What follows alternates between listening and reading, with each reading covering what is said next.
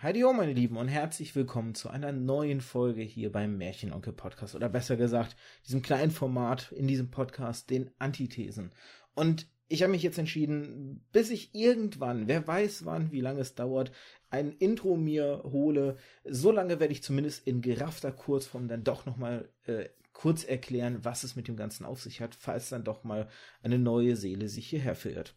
Deswegen, wie gesagt, ganz kurz, Antithese deswegen, weil ich einfach über die Jahre viele Geschichten konsumiert habe in diversen Medien und so eine kleine These für sich äh, oder für mich sich entwickelt hat, sagen wir es mal so rum. Und zwar, ein jedes Medium wird durch eine Geschichte qualitativ besser.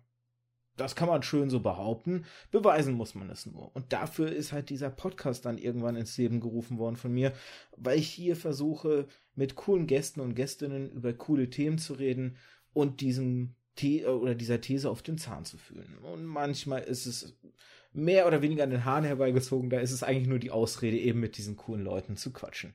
Heute aber ist das Thema tatsächlich so wirklich ein bisschen Themen- oder Story-fokussierter wieder und auch ein bisschen nerdiger nach den ganzen ja fast schon Metathemen so in den letzten Wochen. Heute wird's mal wieder richtig schön nerdig und dafür habe ich mir einen speziellen Gast eingeladen. Hallo Raphael. Hallo, schön hier zu sein. Ich habe mir extra nochmal rausgesucht, wo, wo man dich so alles herkennen könnte. Ich habe zwar schon so ein paar Leute gehabt, die teilweise fünf, sechs Podcasts hatten. Soweit bist du noch nicht. Aber du bist mir schon überlegen, denn mehr als einer ist es definitiv. Denn du hast so ein bisschen, ich nenne es jetzt mal das Label Popschutz. Und da mhm. sind versammelt quasi drei Podcasts. Juverns Erben, bei denen ich selber schon zu Gast sein durfte. Ein Podcast über Science Fiction so im Allgemeinen. Die dritte Macht, ein spezieller Podcast zu Perry Roden und The Inner Child, wo wir ja auch deinen Partner Gregor schon mal hier hatten. Ich bezeichne es jetzt nochmal der Einfachheit halber so Nostalgie-Podcast, wobei er auch schon einen gewissen Fokus, so hast du gerade nochmal mir gesagt, auf Film, Serien, so dergleichen hat. Richtig? Korrekt.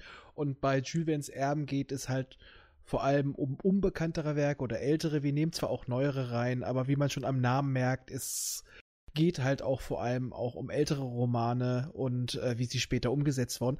Und ja, es sind noch drei. Das klingt so, als gäbe es da demnächst Zuwachs.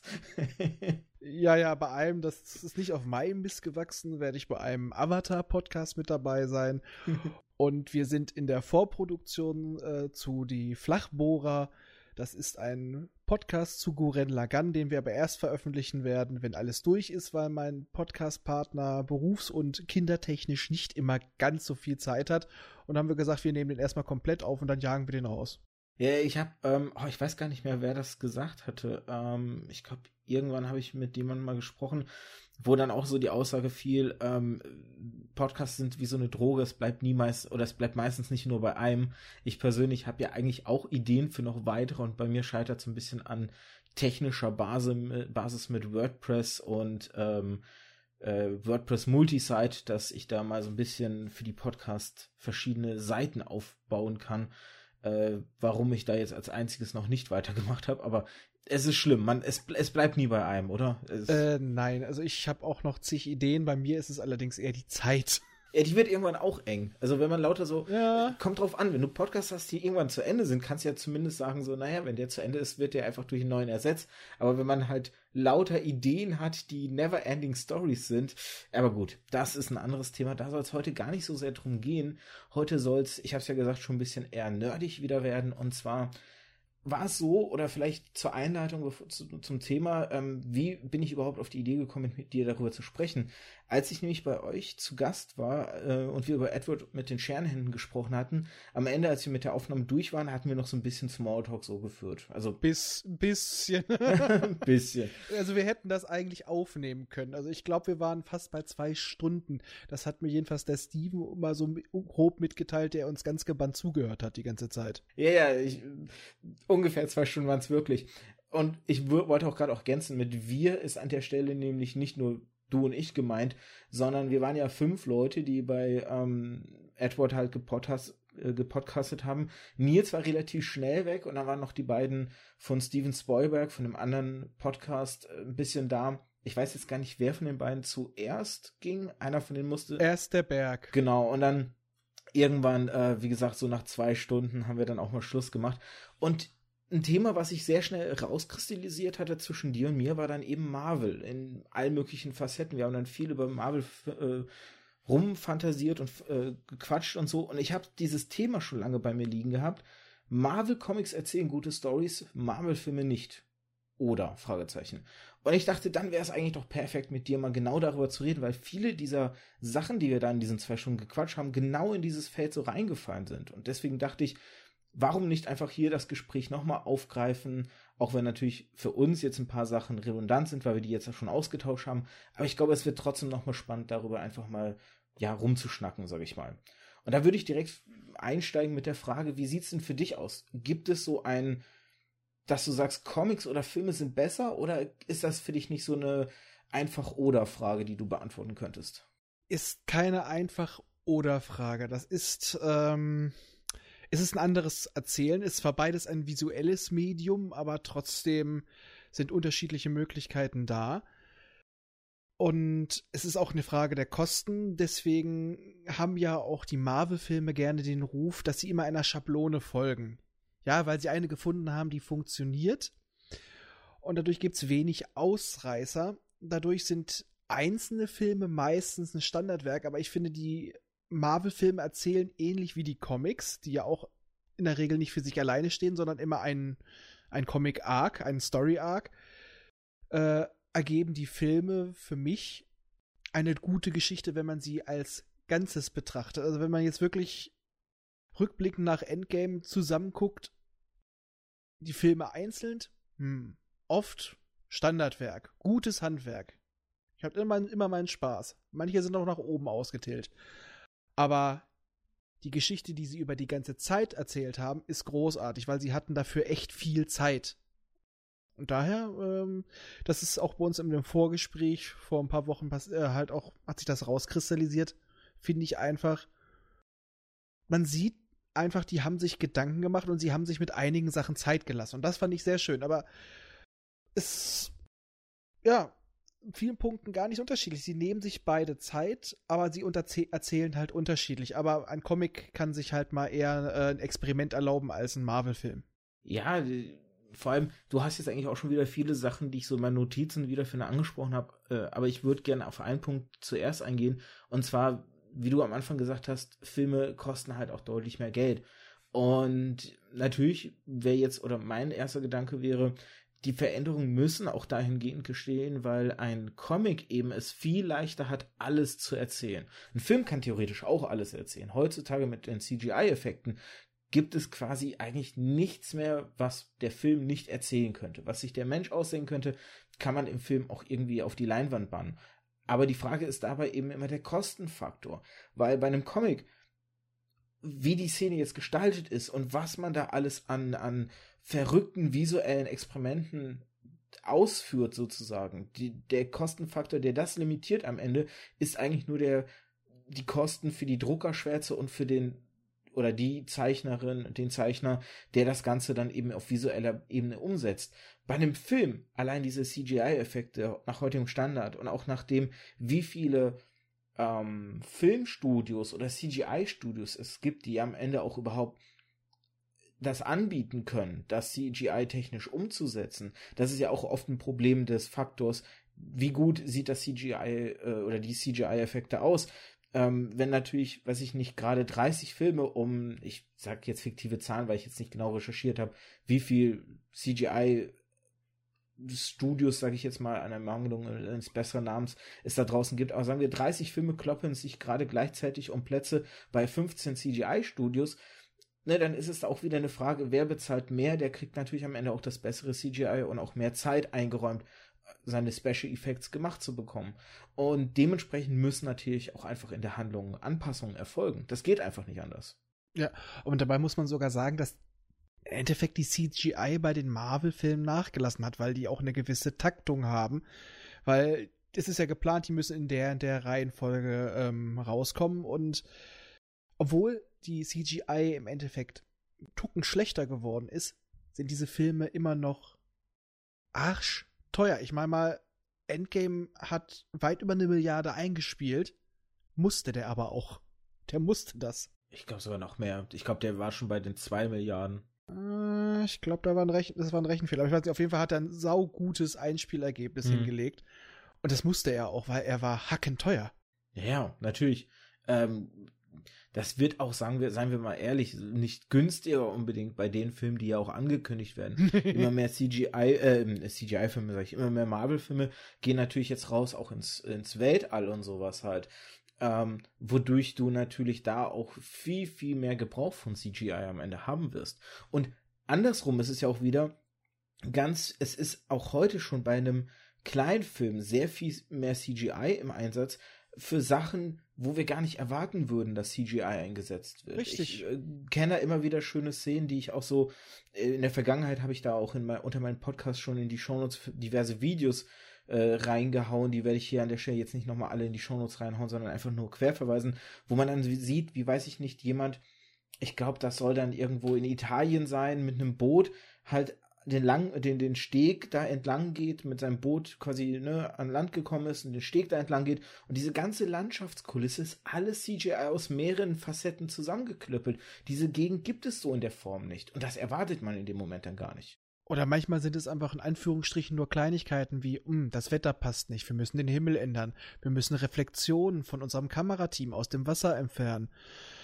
Da wurde geblinzelt, äh, solche Kleinigkeiten werden heute teilweise schon gemacht. Oder es wirklich, es sind ganz oft solche minimalen Geschichten, die uns die auffallen. Oder es wird ein Tattoo entfernt, digital. Oder eine ganz alte Geschichte, die ich immer gerne wieder erzähle. William Shatner in Star Trek 5 hat sich digital seinen Arsch liften lassen für drei Sekunden. So.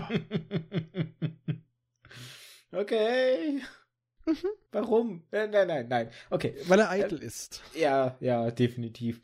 Ähm, vielleicht an der Stelle noch einen anderen Punkt. Was ich auch ganz spannend fand, war, dass ich in der Vorabrecherche ähm, irgendwie auf ein altes Zitat von Joe Russo getroffen bin. Also, das ist jetzt nicht das Zitat, das ist jetzt so ein bisschen zusammengefasst, aber er hat da in einem Interview gesagt, dass auch eins zu eins Adaptionen ja im Grunde allein schon auf, auf der Ebene keinen Sinn ergeben, dass wenn jemand die Story vom Comic haben möchte, soll er einfach das Comic lesen. Richtig. Da braucht der Film nicht eins zu eins die Story erzählen.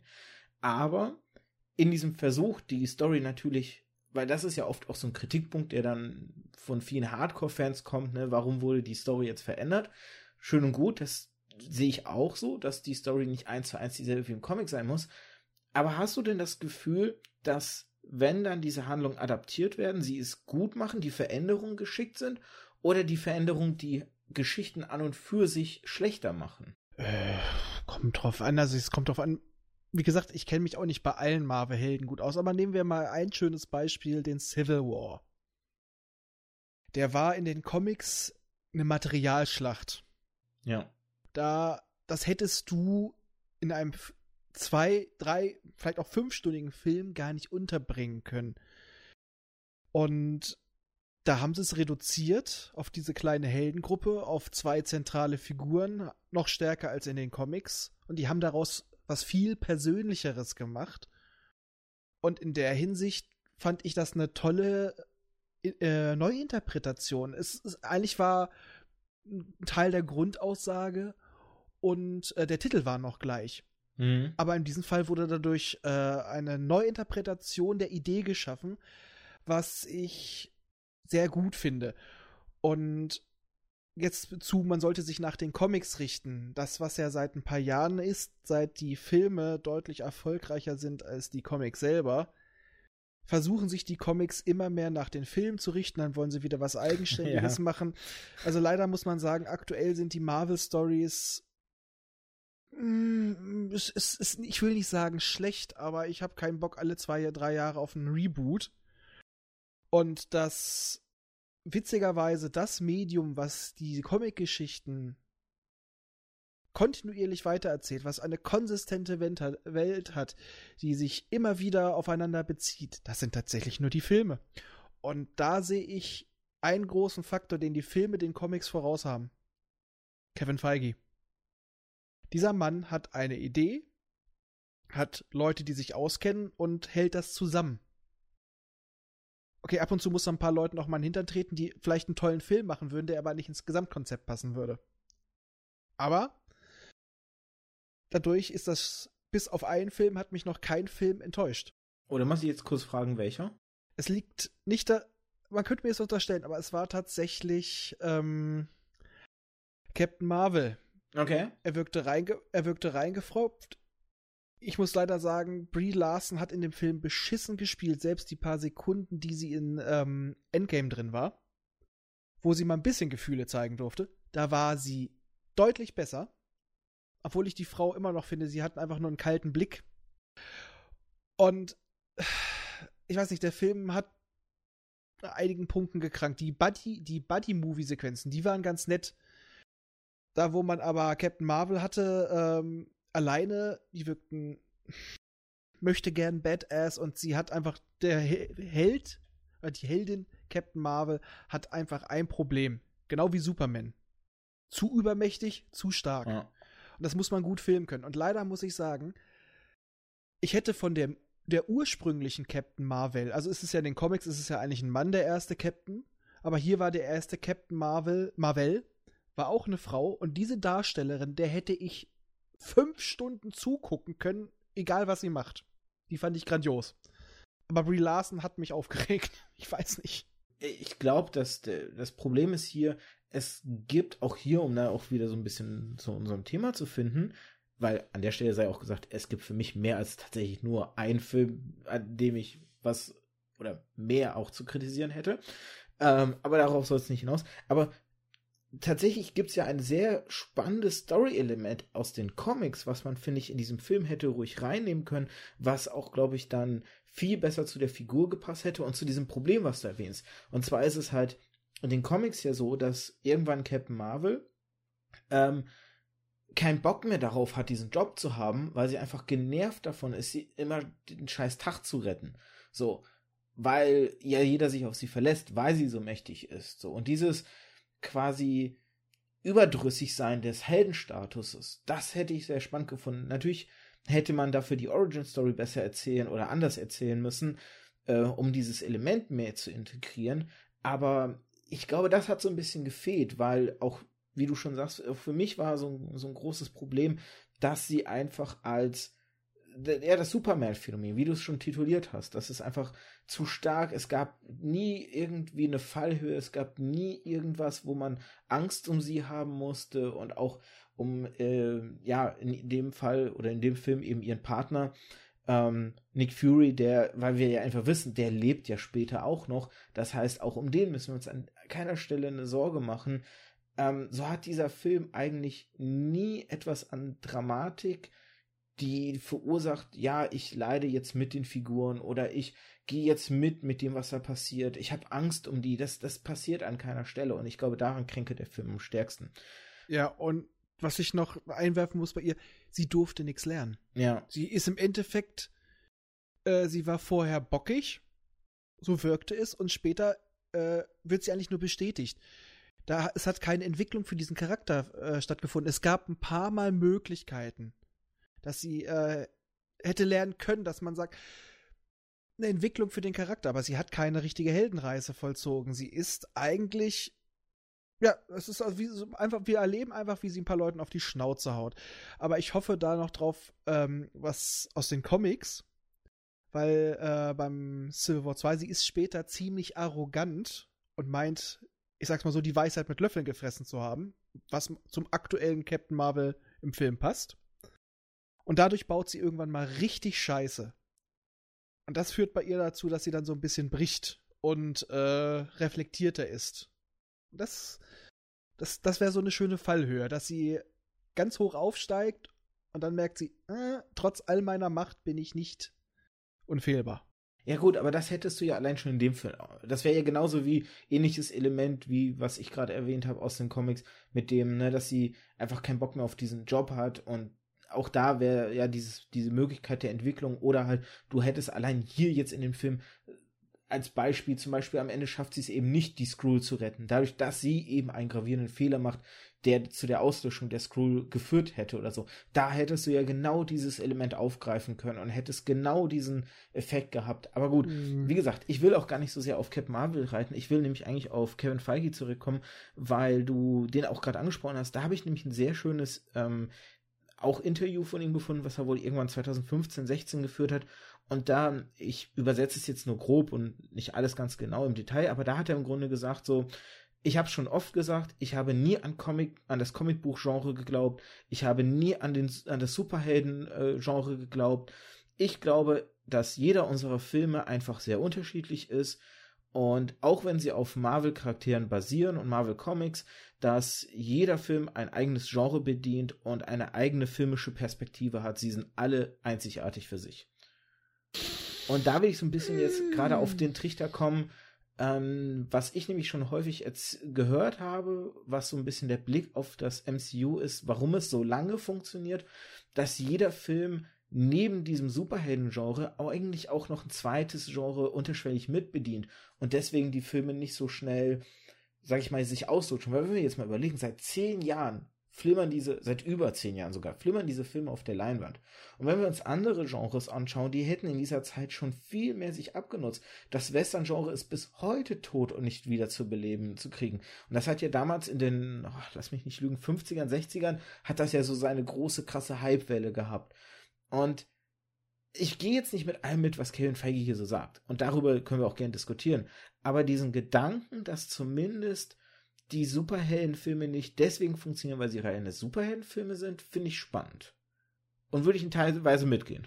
Hm, ich wollte gerade, dass sie wirklich unterschiedliche Genres sind, habe ich Anfang hast du ja gehört, so, mm, aber dass sie immer noch so unterschwellig eins mitbedienen, ja, weil da kann man sagen, die Ant-Man-Filme sind Heist-Movies. Mhm.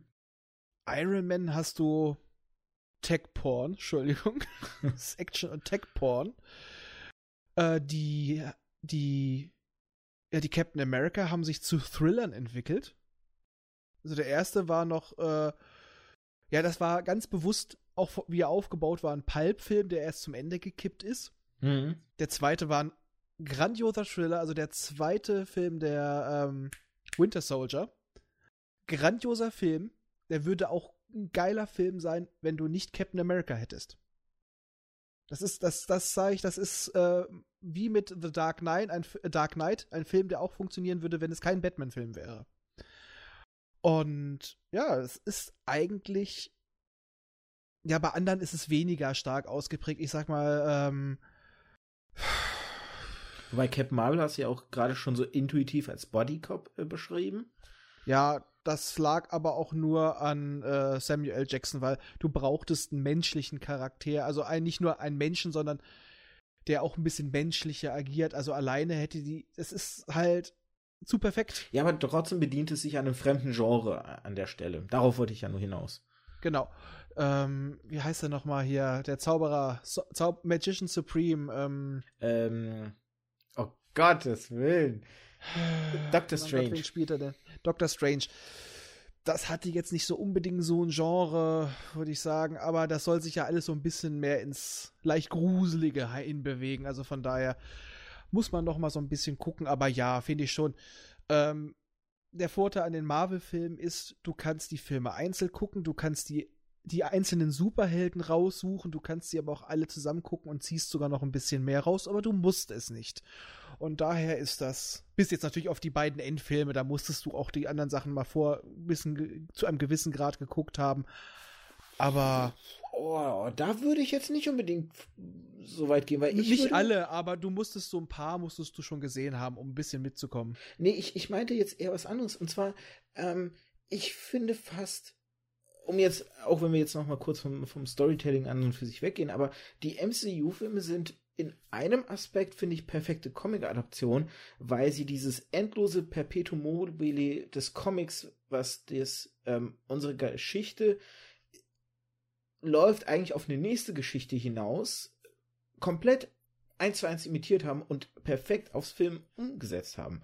Und das ist auch ein häufiger Kritikpunkt, den ich inzwischen gefunden habe, dass die Geschichten für sich eigentlich völlig irrelevant sind und die Filme an und für sich auch gar keine, also jeder Film für sich keine gute Geschichte erzählt, weil er eigentlich alles, was er, oh. äh, lass mich kurz den, den Gedanken zu Ende sagen, ja, ja. Ähm, weil im Grunde alles, was jeder Film macht, ist am Ende einfach nur auf den nächsten Film hinverweisen. Und das ist zum Beispiel, ähm, und dann kannst du sofort das Ort übernehmen. Das ist auch ein Kritikpunkt, mhm. den ich durchaus so sehen würde, weil dahingehend, nehmen wir jetzt mal Thor.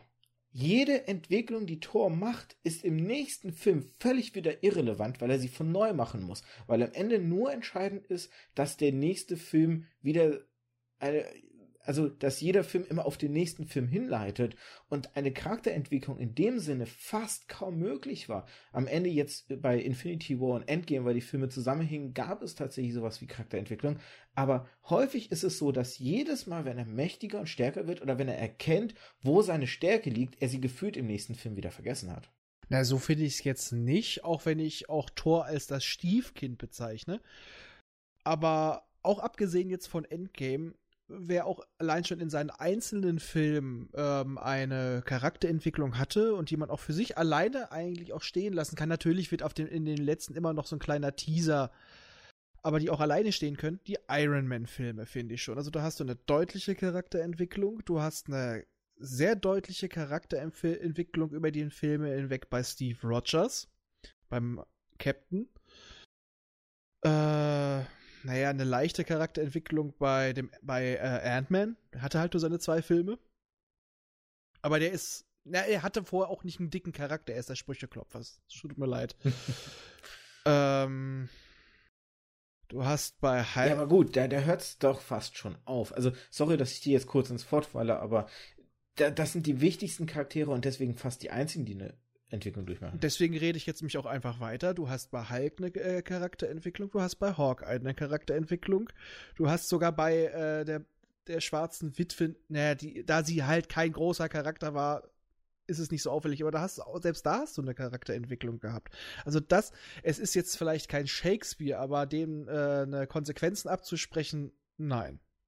Also das sehe ich tatsächlich nicht so. Dann lass uns doch über deine drei Beispiele sprechen. Wo sind denn für dich bei Hawk, äh, Hulk und äh, Black Widow die ähm, Charakterentwicklungen? Weil ich würde fast sagen, die sind, die liegen alle in Infinity War und Endgame. Mm, also Hawkeye war vorher schon, das hast du schon auch bei solchen Sachen wie Civil War gesehen, dass er sich immer mehr zurückzieht. Er möchte, er, er hält seine Fa äh, Familie zurück. Das hast du vorher schon gesehen, als du dann das erste Mal dorthin geflüchtet sind. Ähm, dass er eigentlich sich mehr nach was, nach Einfachem sehen. Und dann hattest du eigentlich diesen Break, dass ihm seine Familie genommen wurde, dass er äh, da jetzt auf Rache aus ist. Das ist jetzt keine große Entwicklung für mich gewesen, das war einfach nur eine Konsequenz. Ähm, Natascha Romanova, okay, hatte das jetzt eher in Verbindung mit dem Hulk, aber der Hulk zum Beispiel hatte für mich eine Entwicklung anfangs war er er hat, er hat den Hulk gefürchtet, er hat ihn versucht zu verdrängen. Dann äh, bei Avengers stand da schon eher dazu, ja, wie er schon sagte, ich bin immer wütend. Es ist also doch ein Teil von ihm. Und du hast eigentlich mit den Filmen immer mehr gesehen, dass er das, dazwischen schwankte. Hulk, nein, irgendwann er wollte äh, die Kontrolle nicht verlieren. Dann war er im Torfilm, im dritten Torfilm halt auf lange Sicht Hulk, wodurch Hulk selber sich entwickeln durfte. Und zum Schluss hat er sich im Endeffekt mit seiner eigenen äh, zweiten Hälfte versöhnt und hat ja einen neuen, ja, einen neuen Charakter erschaffen. Also, wenn der keine Entwicklung hatte für eine Figur, die keine eigenen Filme kriegt, wegen der Rechte, Okay, ja, ja, gehe ich mit. Bei Hawkeye, äh, aber bei, bei Hulk gehe ich eher mit. Und bei Black Widow dann noch? Ja, Black Widow ist ja halt anfangs auch eher die distanzierte Kühle. Äh, dann die Geschichte mit, äh, dass sie ja auch mit Bruce Banner anbandelt, wodurch du dann aber auch ein bisschen mehr Hintergründe davon erfährst von ihr. Äh, dass sie halt überhaupt keine Kinder kriegen kann da weicht so bei ihr die Schale auf von wegen, ich bin nur die ha ha äh, harte, eiskalte Killermaschine. Aber sie hat halt auch nicht so viele Möglichkeiten. Ich würde mal sagen, da kommt jetzt wahrscheinlich was mit ihrem ersten eigenen Film, dass du noch rückwirkend ein bisschen was kriegst.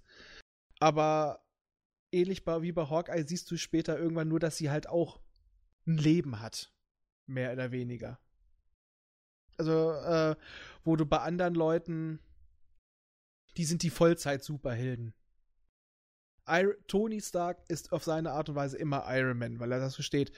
Captain America kann nicht aus seiner Rolle aus, raus. Er ist der Überpatriot. Aber das sind so die beiden, in Anführungsstrichen, die kleinsten da kriegst du dann noch die Entwicklung damit, sie haben noch ein eigenes Leben, mehr oder weniger, was du bei Hawkeye am deutlichsten siehst halt.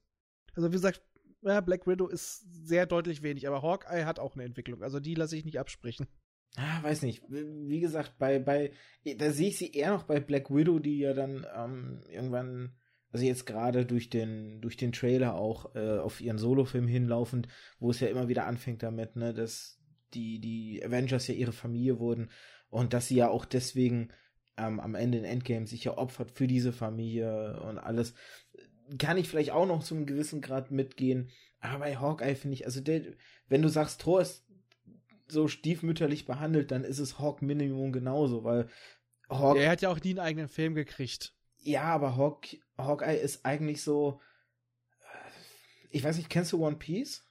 Die, den Manga? Ja. Hawkeye ist für mich der Lysop in, in, bei den Avengers. Er ist so, er ist der normalste und menschlichste, aus dessen Augen wir die anderen alle spektakulär finden sollen, vielleicht so.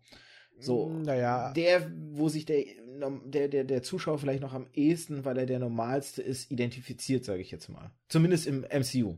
Ja, das kann man auf jeden Fall auch sagen. Also nicht, dass er äh, aus, aus, dass man aus, aus seinen Augen sieht, weil er kann auf seine Art trotzdem irgendwo noch mithalten.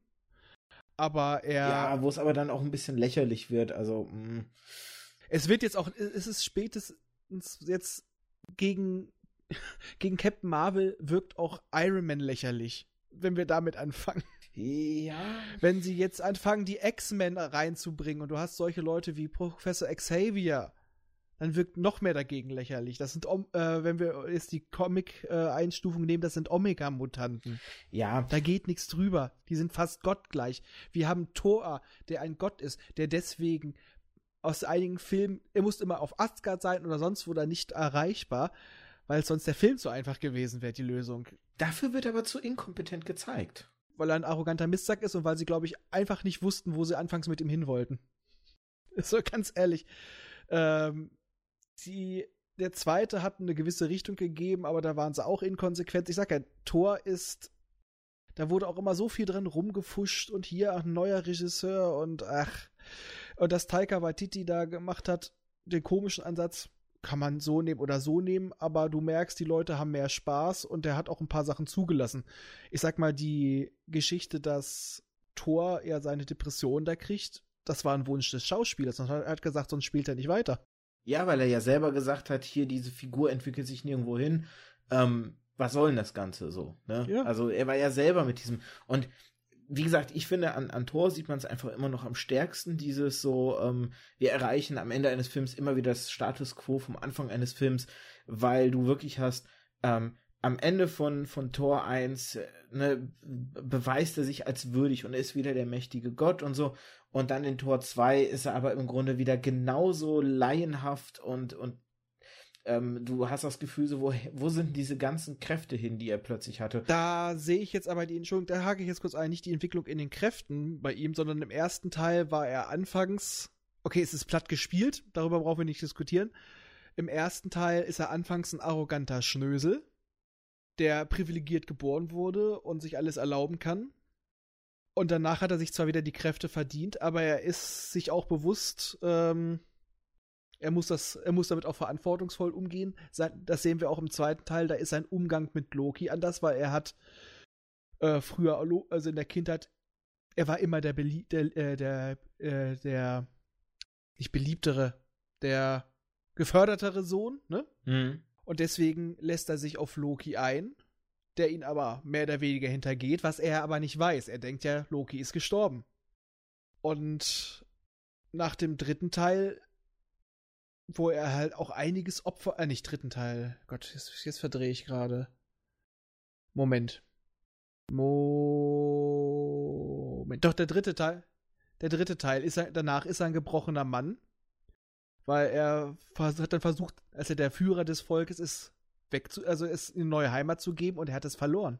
Ja, aber das ist ja nicht am Ende des dritten. Am Ende des dritten Teils ist er eigentlich wieder der Held, der er eigentlich immer war ähm, der ja das Volk von Asgard weggeführt hat, weil er erkannt hat, Asgard ist nicht der Ort, an dem wir leben, sondern Stimmt. Ne, das, das Volk, das wir sind. Das ist ja quasi direkt der Einstieg von Infinity War ist, ja, ne, wir machen direkt alles platt, was hier gerade nach, nach dem dritten Torfilm passiert ist.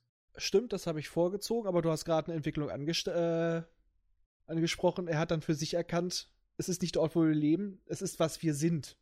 Ja, er hat jetzt nicht die tiefgründigste Entwicklung, aber er hat eine Entwicklung vom Schnösel also, zum Anführer. Ja, am ehesten sehe ich jetzt dein Argument bei, bei Tor 1 noch. So, ne, dieses, ähm, er verlässt sich zu sehr auf seine Kräfte und sieht sich deswegen als was Besseres an, weswegen Odin mir die Kräfte wegnimmt und er dann irgendwann, ne, um sich würdig zu erweisen, erkennen muss, was ihn ja eigentlich ausmacht und seine Kräfte. Gehe ich mit, okay, ist ein gutes Argument. Aber dann in Teil 2 und 3, ähm, wie gesagt, ist es jedes Mal das Gefühl, dass er sich neu erkennen muss und neu entdecken muss, weil er dann ja auch wieder sich zu sehr, wieder zu sehr auf seine Kräfte verlässt. Nehmen wir allein nur Tor 3, wo er sich zu sehr auf seine Kräfte verlässt und erst durch den Verlust von Mjölnir schon wieder erkennen muss, dass eigentlich die Kräfte nicht von Mjölnir kommen, sondern aus ihm heraus und er wird dieser übermächtige Gott, der dann da mit den Blitzen rumspielt wie sonst was, nur um im Teil 3 plötzlich all das schon wieder verloren zu haben und man sich so denkt, wo sind denn jetzt gerade diese ganzen Kräfte, die du einen Film vorher, der ja quasi storytechnisch fünf Minuten. Ja, da, aber da finde ich immer, du reduzierst die Entwicklung auf die Kräfte. Ja, aber die Kräfte gehen einher mit der Figur. Ja, aber die Figur, die Kräfte sind nicht die Figur. Zu einem gewissen Grad schon. Ich sehe die, ich, ich sehe die Entwicklung woanders. Also das ist, äh, die Argumentation ist Dragon Ball Logik. es geht um die Kräfteentwicklung.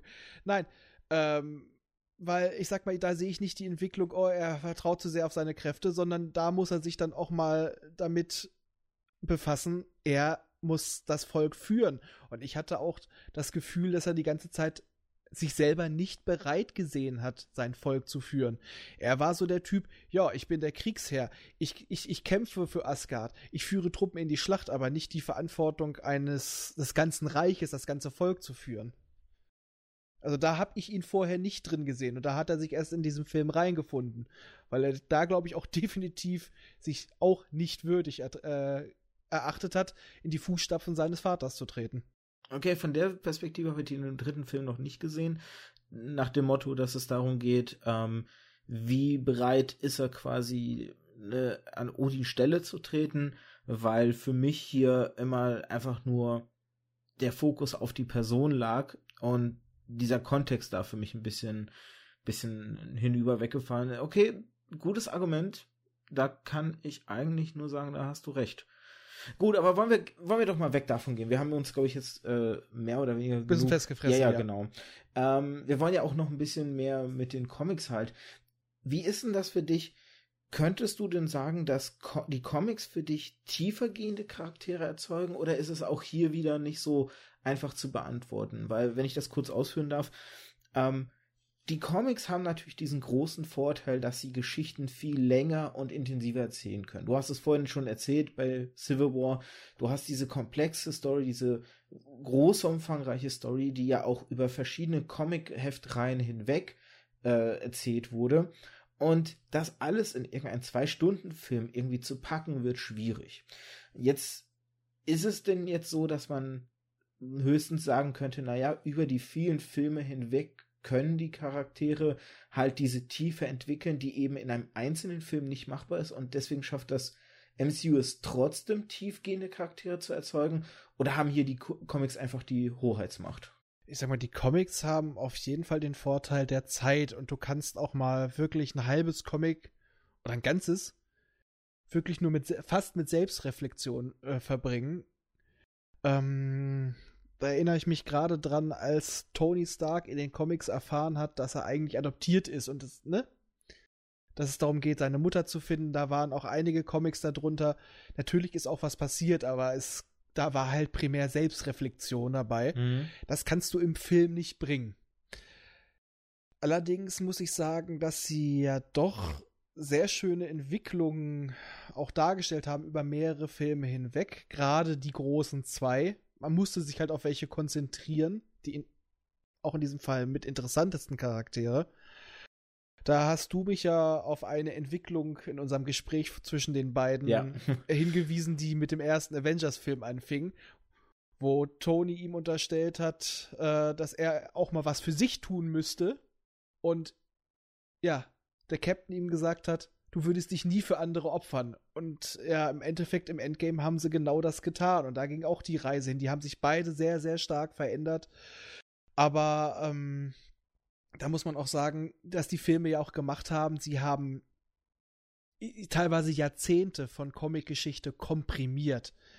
Sie hatten halt schon schöne Vorgaben, aber sie hat, was auch daran lag, was so gut geklappt hat, sie hatten grandiose Schauspieler, die das wirklich auch mit Kleinigkeiten darstellen konnten. Also da waren teilweise keine großen Worte nötig.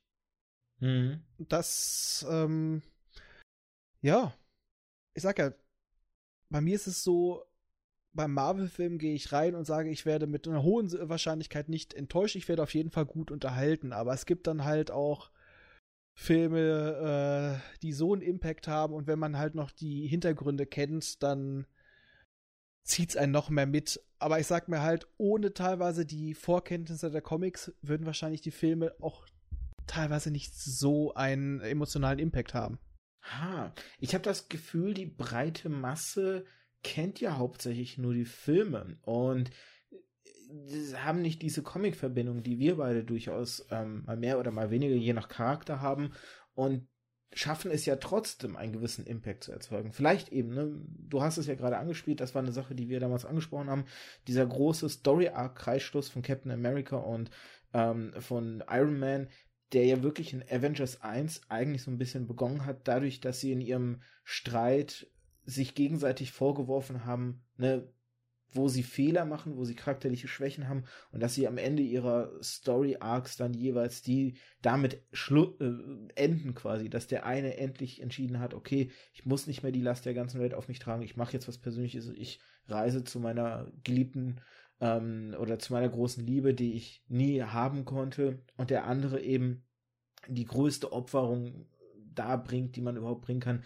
sich für das Wohl der Welt halt aufzuopfern, obwohl er eigentlich alles, äh, obwohl er der Einzige ist, der ja im Grunde mit einer positiven Bilanz aus Infinity War rausgegangen ist, weil er hatte eine Tochter, ähm, er hat zurückgezogen, er hat sein persönliches Glück gefunden und all das opfert er zum Wohle der Menschheit. Ähm, er war der Einzige, der da was zu verlieren hatte. Genau, genau. Der Rest konnte nur gewinnen. Genau es gibt ja auch noch so andere Kleinigkeiten. Also zum Beispiel wird ja auch gerade in Iron Man immer wieder angedeutet, dass Tony Stark, und das ist ja auch eine Storyline aus den Comics, Alkoholprobleme hatte und so und dass die natürlich mhm. auch ihm Probleme bereiten. Und das findest du in den Filmen oft eben nur angedeutet. Das sind oft hast du das Gefühl auch so ein bisschen das Zuzwinkern zum Comic-Fan. Und deswegen frage ich mich halt, weil das ist ganz schön, wie du es gesagt hast. Ne? Ein Comic kann wirklich auch mal sagen, ich, äh, ich opfere jetzt, in Anführungszeichen, opfere, opfere einen ganzen Comic, um eben einen, einen äh, sehr persönlichen Fokus zu setzen, während das in einem Film eventuell dann eben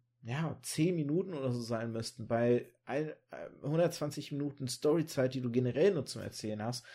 Und es da vielleicht deswegen mehr Vorsicht dem gegenüber herrscht halt, das zu machen. Vielleicht hängt es aber auch so ein bisschen davon ab, was für ein Superheld da gerade ist, ne, wie seine Story aussieht.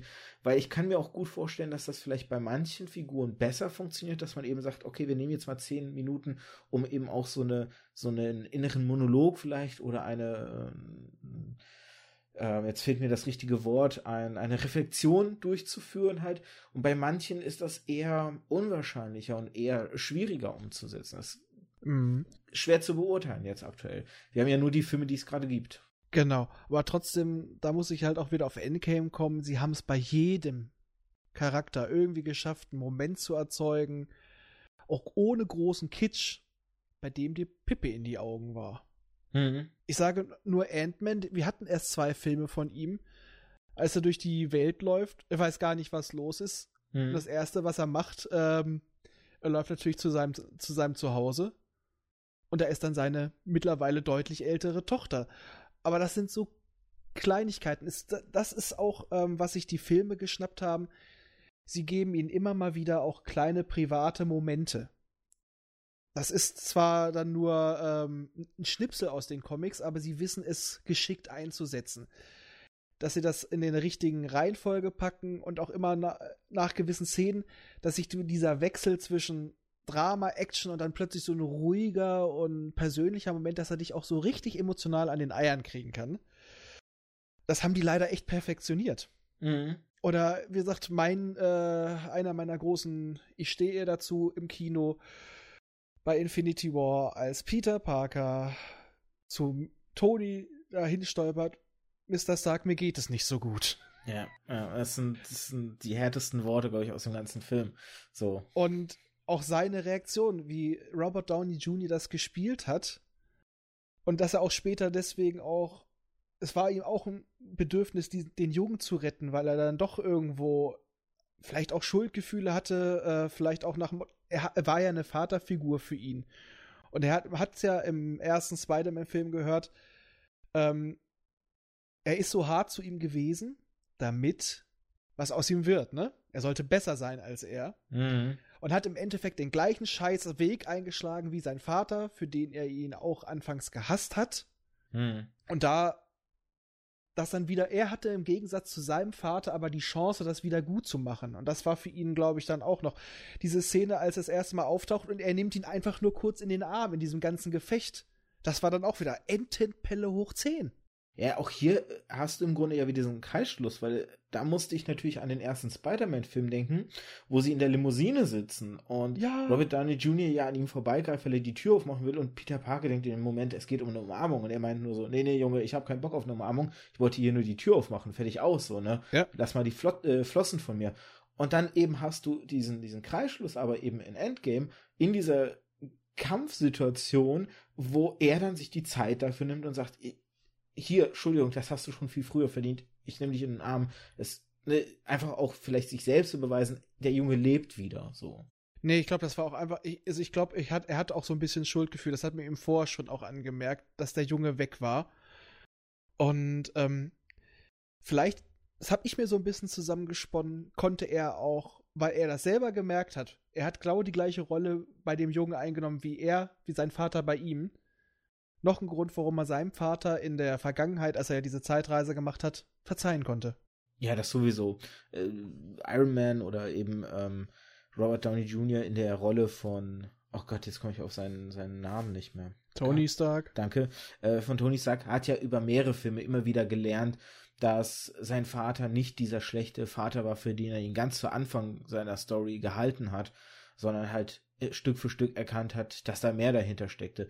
Ich denke da eben nur an Iron Man 2, wo du diese Filmsequenz hat, wo er sich diese ganzen Filme anschaut, weil er da dieses neue Element sucht und dann hat er plötzlich dieses, dieses, ja, die, diese Szene, die ja eigentlich nicht auf Film gebannt werden sein sollte, wo er ihm einfach eine Botschaft nochmal schickt, so. Äh, und einfach sagt so, hier, Tony, wenn du das irgendwann siehst, das Tollste, was ich je geschaffen habe, abseits von den ganzen Sachen, das bist du so. Ne? Etwas, was er sonst ja nie zu Gesicht gekriegt hätte. Und eine Facette seines Vaters, die er, von der er bis dato ja eigentlich gar nicht erkannt hatte, dass sie existierte und so. Ja, aber durch, äh, durch Peter hatte er noch gesehen, äh, er hat ja immer auch gerne so sich be besser gesehen und schlauer und pfiffiger als alle anderen, hat er auch gesehen. Er war kein Deut anders. Mhm, mh. Das, da, da, das war auch so ein bisschen die Rolle von Peter in seiner Entwicklung, dass er ihm auch noch gezeigt hat, nee, du bist kein bisschen anders. Hier ist auch ein Junge, der nur nach deiner Aufmerksamkeit heischt. Und du hältst ihn auf Distanz. Nicht, weil du ihn nicht magst, sondern weil du möchtest, dass er mehr wird. Aber im Endeffekt er durfte, er hatte halt im Gegensatz zu seinem Vater nochmal die Gelegenheit, das Gelernte nochmal umzusetzen und ihm danach wirklich nochmal ja. wenigstens symbolisch die väterliche Umarmung zu geben, die er brauchte ich habe hier jetzt ein paar Mal Facetten rangezogen, wo ich so ein bisschen die Frage gestellt habe, ob da die Comics etwas besser als der Film machen. Jetzt will ich mal die umgekehrte Perspektive eingehen, ob der Film etwas besser macht als die Comics auf Storytelling-Ebene. Und zwar dahingehend, ähm, sind die Filme vielleicht le leichter zu konsumieren und ist ihnen vielleicht leichter zu folgen, was eben auch eine Facette ausmacht, warum die Handlungen oder die Geschichten sich besser erzählen lassen als in den Comics. Weil in den Comics hast du natürlich das Problem, dass die Handlungen und Geschichten auf so viele Comicreihen immer fragmentiert sind und aufgeteilt sind, dass du das Gefühl hast, du musst alles gelesen und alles konsumiert haben, um die Handlung am Ende wirklich verstanden zu haben. Und das ist ein großer Vorteil der Filme vielleicht am Ende und ihrer Geschichten, dass du eine relativ straighte Linie hast und der relativ gut eben folgen kannst. Ja, auf jeden Fall. Es ist leichter zu konsumieren weil äh, du hast das über einen bequemen Zeitraum. Du musst nicht äh, jede alle paar Wochen wieder ein paar Hefte kaufen und oh bloß nichts verpassen. Und äh, was wir eben schon gesagt haben, du hast das Glück, dass du manchmal Geschichten, die da über Jahre, Jahrzehnte stattgefunden haben in den Comics, da ein bisschen komprimierter zu haben. Du kannst auf Arbeit von zig Leuten aufbauen, um das komprimiert in deiner Vision neu umzusetzen. Und daher ähm, haben die Filme da tatsächlich ein bisschen einfacher stellenweise, finde ich. Läuft denn das MCU dann Gefahr, genau diesen Vorteil zu verlieren? Weil wenn wir jetzt mal schauen, ähm, mit Disney Plus, den ganzen Serien, die da jetzt auch angekündigt wurden, und ich habe hier und da schon gehört, oder Aussagen gelesen, dass es wirklich heißt, man muss auch jetzt die Serien dann alle geguckt zu haben, um die Story zu verstehen, weil zum Beispiel WandaVision maßgeblichen auf Einfluss oder ihre, den Verlauf ihrer Handlung maßgeblichen Einfluss auf Doctor Strange 2, Madness of the Universe oder, oh Gott, ich weiß äh, den Untertitel nicht. Ähm, was, irgendwas hm, hm, hm, auf Madness, aber war, äh, war es ja. Dimensions of Madness? Oder so Multiverse ähnlich? of Madness oder so? Ja, das kann sein, Multiverse of Madness, ja. glaube ich. Und wo du dann schon hörst, okay, jetzt muss ich diese Serie auch noch geguckt haben, damit ich auch noch, weiß ich nicht, die Handlung von den. Da habe ich so ein bisschen das Gefühl, okay, ihr geht hier ein Stück zu weit und es wird langsam wirklich too much und ihr könntet Gefahr laufen, nicht nur diesen Vorteil auf Storytelling-Ebene zu verlieren, sondern am Ende wirklich auch die Zuschauer zu verlieren. Wenn sie das Gefühl haben, sie müssen wirklich jetzt bei allem mitgehen, um noch dann am Ende Spaß an den Film zu haben, mhm. könnte das Gefahr sein, eine große Gefahr für das MCU sein.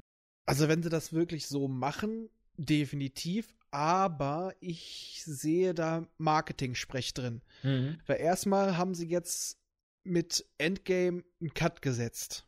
Mhm. Ziemlich krassen dann haben sie ja schon gesagt, sie werden jetzt wieder mehr Einzelfilme machen und nicht die übergroße Story, auf die alles zuläuft. Also so ähnlich wie die ersten Marvel-Filme mit den alten Helden, wo man auch noch nicht so stark Thanos und so weiter im Hinterkopf hatte. Und dieses, ihr müsst das gucken, um das zu verstehen. Ich glaube, das soll einfach nur animieren, guckt das und abonniert Disney Plus. Weil es würde mich schocken. Damit würden sich viel zu viel Kinopublikum abgraben. Und dafür sind sie zu schlau, glaube ich, in meinen Augen. Als dass sie sich das Geld entgehen lassen, als dass sie das wirklich so machen, du musst das vorgesehen haben. Ich würde wahrscheinlich würde mal sagen, wahrscheinlich wirst du es besser verstehen, du wirst mehr rausziehen können, wenn du äh, die Serie vorher gesehen hast. Aber die werden trotzdem vorher noch eine kleine Erklärung geben. Das ist wie mit äh, den Star aktuellen Star Wars Filmen.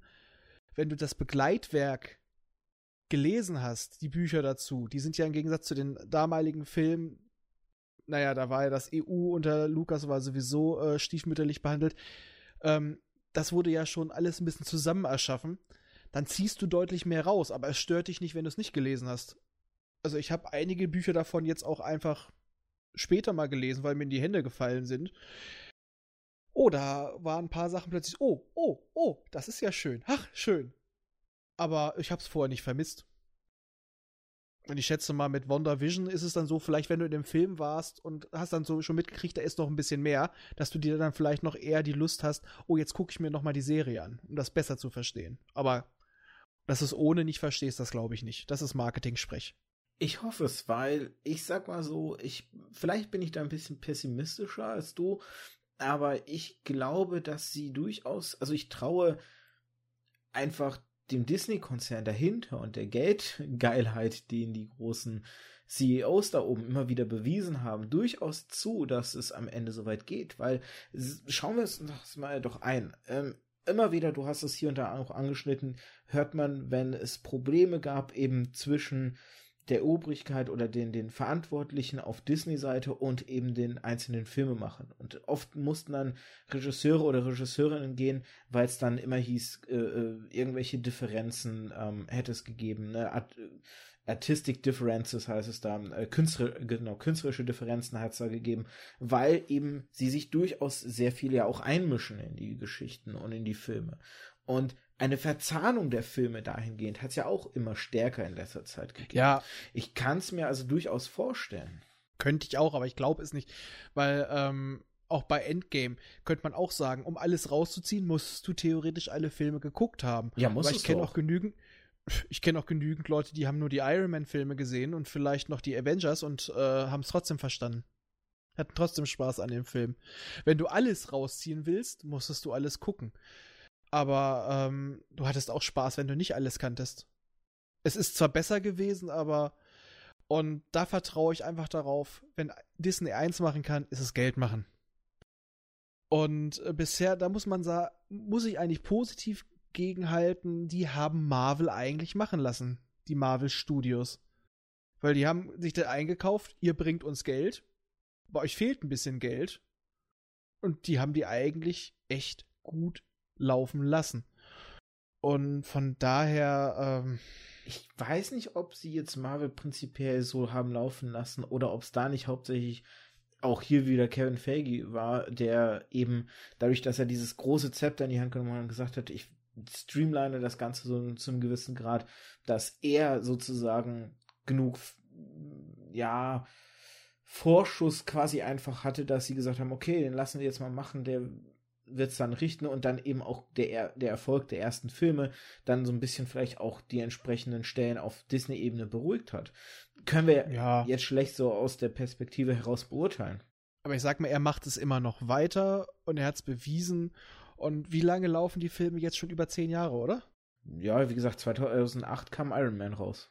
Ja, also sagen wir es mal, jetzt elf, zwölf Jahre. Äh, wieso sollten sie jetzt plötzlich anfangen? Ähm, ich denke mal, die nehmen die Serien, weil vorher haben das andere Leute gemacht, die gehörten nicht ins Universum rein. Die haben aber auch gesehen, die laufen gar nicht mal so schlecht, aber die widersprechen in einigen Punkten den Film. Hm, die nehmen wir jetzt auch unter die Kappe und dadurch können, können sie jetzt auch Charaktere beleuchten, die, ähm, wo sie sagen, die lohnen vielleicht keinen Film oder sie können einfach mal experimentieren, wie kommt er an.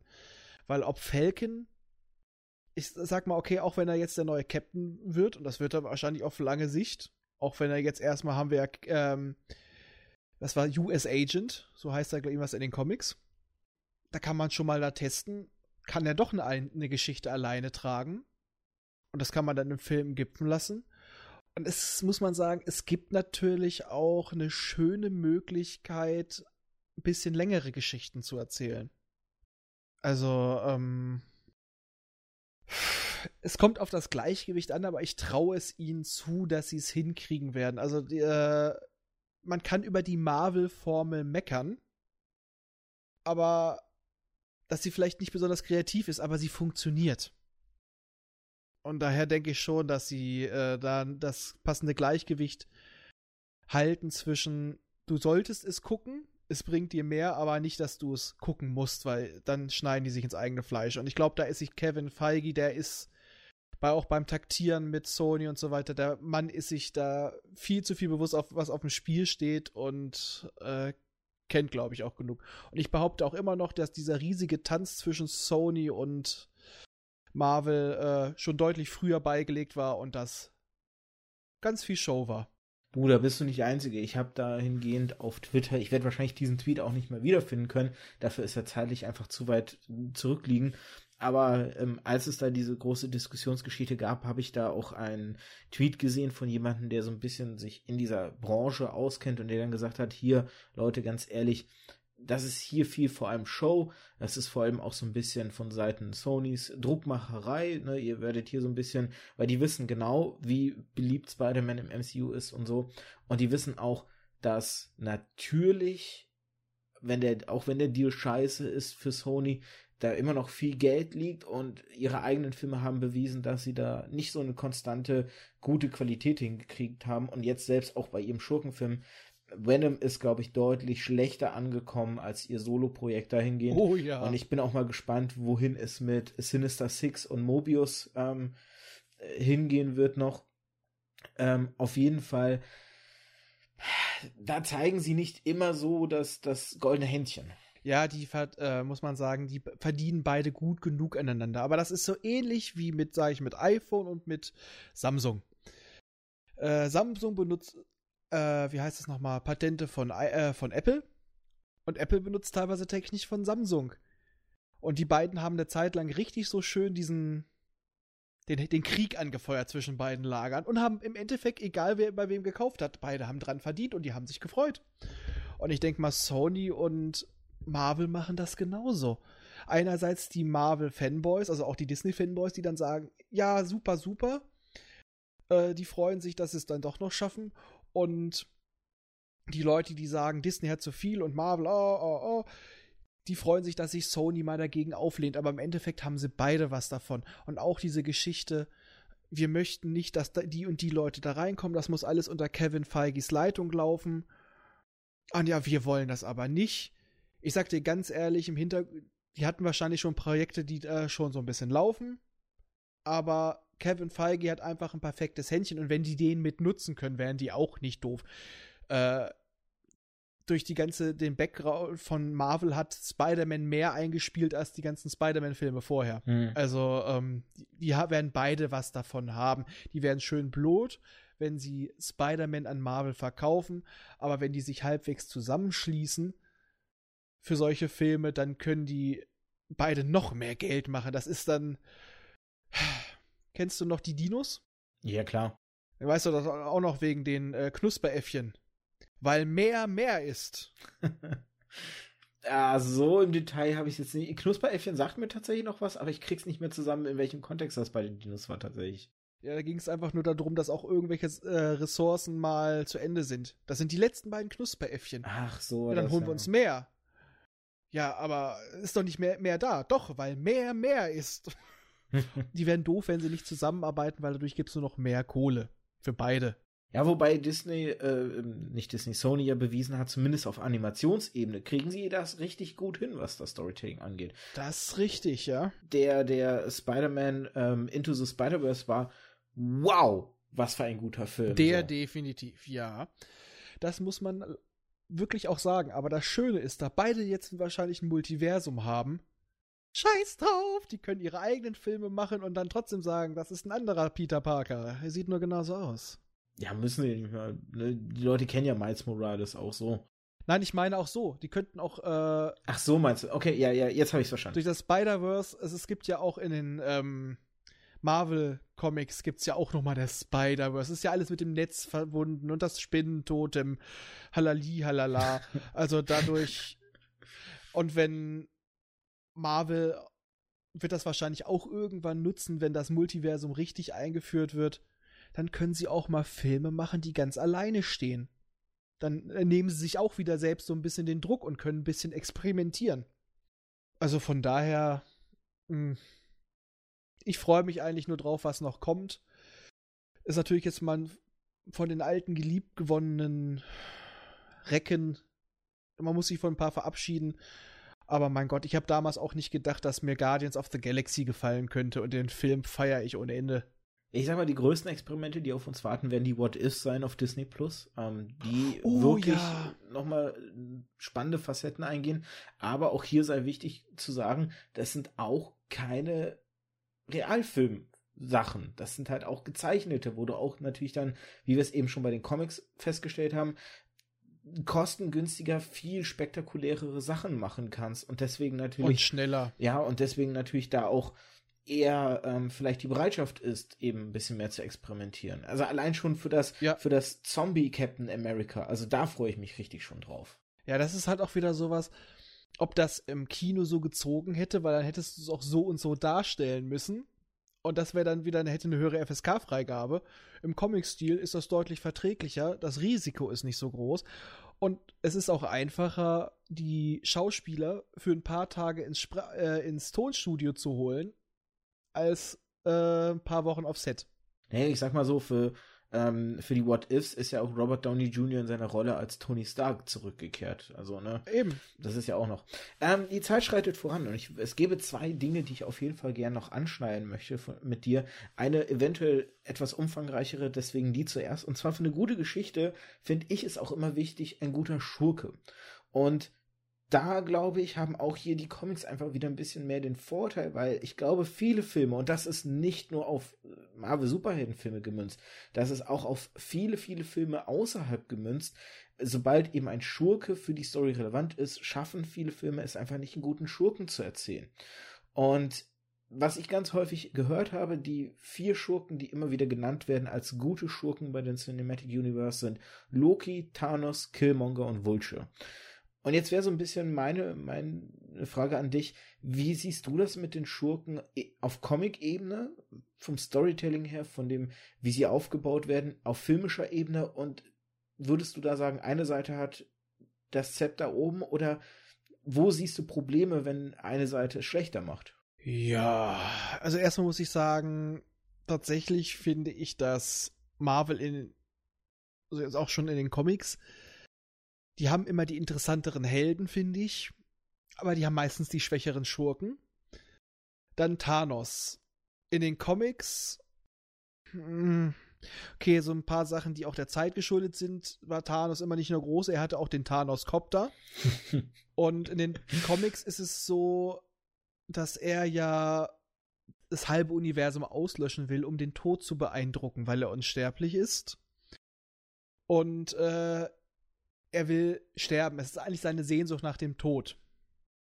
Was irgendwo interessant ist, aber auch teilweise, da es eher wie eine romantische Beziehung teilweise wirkt, seltsam ist. Ich weiß, es kommt nicht so gut. Da finde ich ihn in den Filmen eher als tragischeren Hel äh, Schurken. Weil er in seinen Augen das Richtige macht, um äh, das Weiterbestehen des Universums zu sichern. Quasi der, der Anti-Held, der einfach nur erkannt hat, was das Notwendige ist, was man tun muss, um es zu schaffen. Ähm, daher muss ich sagen, finde ich ihn tatsächlich in den Film interessanter. Wir hatten ja schon mal beide besprochen, der Endgame ist, äh, Quatsch, der äh, Infinity War ist ein Thanos-Film. Mhm. Und da muss ich sagen, ist er definitiv besser. Wen hatten wir noch? Hast du gerade genannt? Äh, Loki. Wenn ich kurz zu Thanos noch ergänzen darf, ja? es ist ja damals sogar dieses auf Twitter äh, Hashtag getren getrendet, Thanos was right, weil ja viele auch mit den Gedanken irgendwo äh, mitgegangen sind, eben dieses, ne? Und deswegen auch sehr gut, ja. glaube ich, dieser Schurke funktioniert hat, weil aus Sicht, und da kommen wir wieder an den Punkt, was du gerade gesagt hast, Infinity War ist ein Thanos-Film, aus Thanos Perspektive ist er der Held seiner Geschichte. Er sieht sich aber als der Held. tragische Held. Ja, aber trotzdem, er sieht sich als der Held. Er denkt ja, er macht das Richtige. Und da ist ja auch immer diese Frage, heiligt der Zweck immer alle Mittel und so. Das ist ja viel, was da mitgeht. Und deswegen, durch diesen Fokus auf Thanos, funktioniert er vielleicht als Schurke, weil wir einfach seine Beweggründe viel besser mitgehen können und das natürlich auch ein wichtiges Element ist, Mhm. dass man irgendwo mit dem Schurken zu einem gewissen Grad mitfühlen kann oder ihn nachvollziehen kann. Nur dann kann er als Schurke funktionieren. Richtig. Passt auch zu Loki, zu dem du gerade kommen wolltest. Ja, wo, genau. Ich wollte eigentlich noch was zu Thanos sagen. Was habe ich Ach, leider gerade vergessen? Scheiße. Aber Kommt Loki, wieder. ja, Loki hat, nachdem er das erste Mal von Hiddleston in den Kinofilm verkörpert wurde, hat er sich, finde ich, auch in den Comics gewandelt, wo er auch eine, in Anführungsstrichen, menschlichere Seite bekommen hat. Also nicht nur der reine Trickster war. Ähm, da gibt es sehr schön diese kleine Comicreihe, ist sie nochmal richtig wählt, Loki, ähm, wo er in die Politik geht. ja, es ist sehr, sehr geil. Und dann eigentlich auch nur beweist, dass Menschen alles glauben wollen, was du ihnen erzählst. Hm. Weil es einfacher ist. Und so, so die Sachen, die er schon mal gesagt hat, sie wollen geführt werden. Du erinnerst dich am ersten Avengers-Film, ne? Ja, ja. Und eigentlich Loki im Film auch eher eine etwas tragischere Figur, in den, gerade in den alten Comics, weil er auch wirklich einer der, ja, der Feinde der alten Tage ist, aus den ersten Comic-Tagen noch, damals noch deutlich platter war. Also das hängt dann immer noch so ein bisschen nach. Muss ich sagen, auch in den Filmen, das liegt aber auch einfach an diesem unglaublich charismatischen Darsteller, der, glaube ich, auch ganz, ganz viel mit eingebracht hat. Sonst äh, wäre, glaube ich, Loki, sollte auch schon viel früher abserviert werden, aber er kam einfach so gut an, dass man ihn äh, ausgebaut hat. Äh, Vulture, Vulture, war das nicht der Spider-Man-Bösewicht, der mit genau, im Deutschen der Geier halt. Genau. Ja, bin mit dem nie warm geworden, muss ich ganz ehrlich sagen. Oh, echt? Im Comic bin ich mit dem nie warm geworden. Ja gut, im Comic, aber ich meine jetzt auf den Film? Im Film fand ich ihn auch gut, weil es eine schöne Interpretation war. Hatte eigentlich nicht viel mit dem Alten zu tun, deswegen Nee, nee. sage ich auch nicht, da kann ich es nicht vergleichen. Also es ist vom Namen her und von der Anführungsstrichen Kostüm her der gleiche Bösewicht, aber Motivation und alles sind anders. Daher, nee, das ist, es ist für mich, er heißt zwar Vulture, aber er ist ein anderer Bösewicht. Daher kann ich die nicht vergleichen. Naja, eine eigene Interpretation halt für das MCU halt, ne? Wie, wie ja viele Elemente. Mhm. Ähm, Ultron, finde ich, hat in beiden Comics was.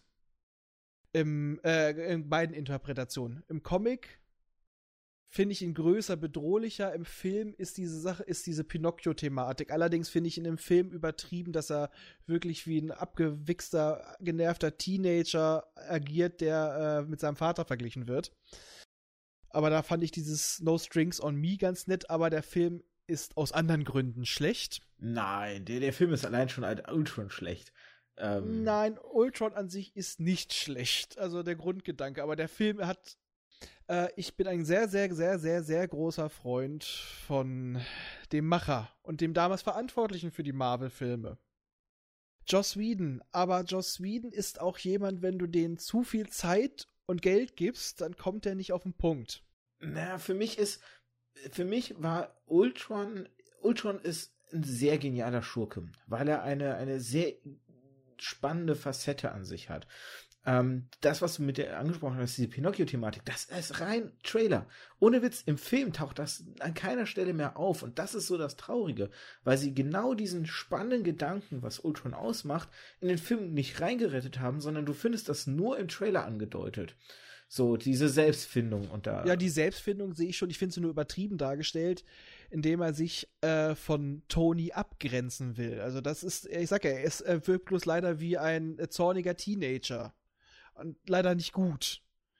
Weil er ja auf jeglichen Vergleich mit seinem Anführungsstrichen Vater sehr allergisch reagiert. Also, und eigentlich nur die Aufgabe, die ihm gestellt wurde, bestmöglich ausführen will. Bloß, äh, wie wir es aus so vielen Romanen und Geschichten kennen. Äh, die größte Bedrohung für die Menschheit ist die Menschheit selber und das ist leider sehr unoriginell. Na, Aber das ist er auch will auch seine Aufgabe nicht wirklich, nicht wirklich umsetzen. Er ist ja nur hinten dran, ähm, sich immer weiter zu entwickeln. Deswegen fängt er ja dann auch irgendwann an, will diesen, diesen Körper halt schaffen, ähm, in den dann eben Jarvis äh, reingeht, halt, ähm, den er ja eigentlich ursprünglich für sich gesehen hat. Und dieses, dass er als Werkzeug ist und dass er sich quasi ja emanzipieren möchte und ähm, dementsprechend dann für sich ja auch erkennt, hier Menschheit ist schlecht und äh, ihr gehört vernichtet und so. Da, das hätte man viel, viel spannender, viel facettenreicher aufziehen können, als es der Film am Ende getan hat. Ja, äh, okay, das ist der Film, aber jetzt nicht der Charakter. Also ich sag mal, die Grundidee des Charakters und was, aber ich sag mal, der, Film, ja, ja, genau, der Film genau. ist schlecht. Der Film ist von, der Film ist, wie er erzählt wird, schlecht. Okay, dann habe ich dich missverstanden. Genau darauf genau, wollte ich ja. ja. Weil, das meinte ich ja, weil Joss Whedon ist eigentlich total toll mit Charakteren, aber er, ich finde, Joss Whedon funktioniert am besten, wenn er beschränkt ist. Mhm. Und da konnte alles machen. Und deswegen, der Film sollte ja laut, wie in er es gewollt hätte, noch länger, weil man, da hat ja irgendwann, haben ja die Studios ihm äh, einen Riegel vorgeschoben, du drehst ihn jetzt fertig. Weil ähm, da wurden bei bei Ultron wurden mir viel zu viele Fässer aufgemacht. Die, äh, die Romanov-Zwillinge oh, hätte es nicht gebraucht. Ich finde die Charaktere toll, aber sie haben dort nicht viel wirklich zu tun gehabt und es hätte sie nicht gebraucht. Nicht Romanov, wie hießen sie nochmal? Äh, äh, na, wie, Scarlet Witch und Quicksilver. Ja, ja, ich, ich überlege gerade auch. Äh, oh Gott, ich In den Comics sind sie Kinder von Magneto, aber wie heißen sie hier? Ich weiß, ich weiß gar nicht, ob die Nachnamen so richtig von denen genannt werden, aber ja, ich, ich komme jetzt auch nicht mehr auf ihre. Ich komme sogar von beiden jetzt. Das ist, ich habe sowieso immer so ein Namensgedächtnis wie ein Sieb, das ist furchtbar. Ich komme jetzt gerade auch nur auf ihre, ihre äh, Alias-Namen, sag ich mal, Quicksilver genau. und Scarlet Witch. Aber. Und auch die Sache mit Claw und so weiter. Also da hätte man, da hätte man ein schöneres, ein schöneres, in Anführungsstrichen, eine, eine Psychostudie zwischen Tony Stark und ihm machen können. Also da hätte man äh, einiges an Action wirklich so an, an ähm, ja, an Charaktergefechten hätte man das austauschen können, aber da wurde, da wurde so viel aufgemacht, dass für sowas gar nicht Zeit war und das immer nur angedeutet wurde. Also ich sag mal, ähm, so an sich die Inkarnation des Schurken fand ich auch im Film gut, aber wie der Film erzählt wurde, ist scheiße und der Film wurde dadurch, äh, ja, dadurch wurde ein grandioser Schurke verschenkt. Vielleicht noch kurz fokussiert, ich habe ja gesagt, ne, die häufigsten vier, ähm, vielleicht dann eben noch den Fokus auf Killmonger. Wie siehst du das? Weil ich muss sagen, tatsächlich, bei Killmonger, das ist von den vier, die genannt werden als die besten aus den Filmen, da, bei dem kann ich nicht mitgehen. Killmonger ist für mich kein guter Schurke. Ich muss sagen, ich habe wahrscheinlich bei Killmonger eine ganz andere Figur wahrscheinlich jetzt vor Augen, als gemeint wurde. Killmonger war jetzt in den Filmen der, äh, äh, der im Civil War mit diesen hydraulischen Armen immer ihm in die Fre dem Captain in die Fresse gehauen hat? Nein, nein, nein, nein. Äh, Killmonger ist der Typ, der im ähm, Jahala, äh, Jahala, oh Gott, also den, den Black Panther ah, vom Thron ah. stoßt und an seine Stelle tritt. Ah, ähm, ja, ja, ja, ja, und, weiß ich wieder. Und dann quasi mit Hilfe der Technologie von ähm, des Landes alle Afroamerikaner in allen Ländern quasi gewalttätig befreien möchte und ein besseres Leben verschaffen möchte. Und das wird so ein bisschen als der positive Aspekt an ihm immer hervorgehoben. Da muss ich leider sagen, ich kenne das Comic-Original nicht. Damit habe ich mich nie auseinandergesetzt. Nee, aber allein auf filmischer Ebene, gehst du denn auf filmischer Ebene mit, dass er für dich so ein starker äh, Held, ähm, Held, sag ich, Schurke war? Verschenkt und zum, Stund, äh, zum Schluss lächerlich. Entschuldigung, ich muss auch sagen, Black Panther hatte nette Ansätze, war aber teilweise Style over Substance. Also gerade dieses Gefecht zum Schluss mit den sich immer wieder auflösenden Anzügen ist, es war, ähm, die Geschichte hätte Potenzial gehabt, aber manchmal hat man sich darauf ausgeruht, dass es cool aussieht. Und leider äh, auch einen interessanten Charakter, der quasi als, der sich selber als, als den wahren König gesehen hat und so weiter. Das hätte man schöner machen können. Es ist. Nee. Ich muss aber auch sagen, ich finde, ich finde Black Panther auch nur durchschnittlich, den Film. Also gehe ich mit. Also auch ich bin jemand, der, der ähm, findet, dass auf Story-Ebene der Film aufgrund dessen, welche Bedeutung er ja so ein bisschen auch kulturell hat, höher gehoben wird, als er auf Story-Ebene quasi mit sich bringt. Und ich glaube, das größte Problem, was ich mit Killmonger immer habe, auch hier haben wir wieder diesen Aspekt von heilig der Zweck alle Mitte. Es ist ja im Grunde eine ähnliche Idee wie bei Thanos dahinter, dass er halt hingeht und ähm, ja quasi die, die, die Macht ergreift hat, um eben mit dieser Macht an und für sich was Gutes zu tun und man dann eben fragen muss, naja, ist aber das Gute, dass man halt ein besseres Leben für die ganzen ähm, afrikanischstämmigen Menschen auf der Welt durch Gewalteinsatz halt hervorruft, ist das wirklich was Erstrebenswertes. Also ist die Verbesserung, die es mit sich bringt, den, den Tribut, den man dafür zahlt, wert. Und was mir so ein bisschen hier schwer macht, ist, dass ich einfach bei Killmonger nicht nachvollziehen kann, seine Handhabe, weil er wird eigentlich eingeführt als jemand, der sauer ist auf äh, die Königsfamilie, weil ja im Grunde sein Vater vom damaligen Black Panther hintergangen wurde und umgebracht wurde und er ja wütend darauf ist. Und woher dann plötzlich die Motivation kommt, für mich war das immer eigentlich nur so, dass äh, nach, nach außen hinstellende, ja, ich bin doch eigentlich gut, weil ich will diese Macht ja wenigstens für was Sinnvolles nutzen. Ne? Ich will ja all den Leuten da draußen helfen. Aber warum er es wirklich will oder dass er es wirklich will und nicht nur einfach behauptet, das wurde mir an keiner Stelle im Film gezeigt. Mhm. Dass man irgendwie zum Beispiel sieht, wie er selber dann als Kind, weiß ich nicht, in der Bronx aufwächst oder in irgendeinem, oder in Detroit oder so, weißt du, ähm, irgendwo, wo es den Leuten richtig dreckig geht und dass er darunter eben leidet, ne, und dass er dann eben die schlechteren Chancen sieht, die die Leute haben und ähm, wie das System einfach scheiße funktioniert, dass man das irgendwie, da, da werden eben diese wertvollen zehn Minuten der Selbstreflexion, dass man die Figur besser nachvollziehen kann, dann wäre ich auch mitgegangen und hätte gesagt, ja, Killmonger ist ein guter Superschurke, ja. ähm, weil du ihn auch verstehen kannst. Genau wie bei Vulture. Bei Vulture ist es ja auch so. Du siehst am Anfang, wie er seine ganze Existenzgrundlage, er holt sich ja, er nimmt einen teuren Kredit auf, um diesen ganzen Müll von den äh, Cha Chitauri. Tauri, danke. Chitauri, genau. Ähm, dass er diesen ganzen Kram halt ähm, verwerten kann und da, ne, ähm, bis dann die Regierung kommt und sagt so, ne, hier, wir übernehmen alles, ja, aber ich habe doch extra mein ganzes Geld, ja, haben sie Pech gehabt. Und diese Wut, ne, die daraus dann entsteht, dass er im Grunde seine Lebensgrundlage gerade vernichtet wurde und dass er ja quasi das Haus höchstwahrscheinlich verliert, ne, seine Familie auf der Straße das kannst du alles nachvollziehen. Und diesen Einstieg, den hätte der Black Panther Film mit Killmonger gebraucht. Und jetzt sage ich noch mal eine Schwäche von äh, Black Panther. Man versucht Killmonger und den Black Panther in zwei Rollen zu stecken. Und zwar zwanghaft. Und das ist bei beiden schlecht geglückt. Der Black Panther soll den Martin Luther King geben und der Killmonger dem Malcolm X. Oh, interessanter Gedanke, habe ich noch nicht so betrachtet. Weil du hast ja auch der einen, der den friedlichen Weg propagiert hat. Mhm, wir müssen mhm, zeigen, dass es gut funktioniert, indem wir uns von unserer besten Seite zeigen. Und wir müssen quasi noch besser sein als die Leute, die uns ablehnen. Wir müssen noch besser zeigen, dass wir besser sind, dass wir gut sind. Und Malcolm X war ja der, der wirklich den Kampf dann auch gegen die Unterdrücker oder ja, doch gegen die Unterdrücker gefordert hat. Geile Interpretation, Und okay. Finde ich, ähm, dass Killmonger, das siehst du ja halt auch so, wie er aufgewachsen ist, der sollte für meinen Augen definitiv Malcolm X sein, ist nur leider schlecht geglückt, weil man ihm zu wenig Zeit gegeben hat. Und es ist so, du kannst noch so einen tollen Held haben, du brauchst immer auch einen guten Schurken. Ich sag mal, ohne äh, jemanden wie, wie den Joker oder ähnliches ist Batman auch einfach nur ein, äh, äh, ein, ein Selbstjustizler, der anderen Leuten auf die Fresse haut. Mhm. Und mhm.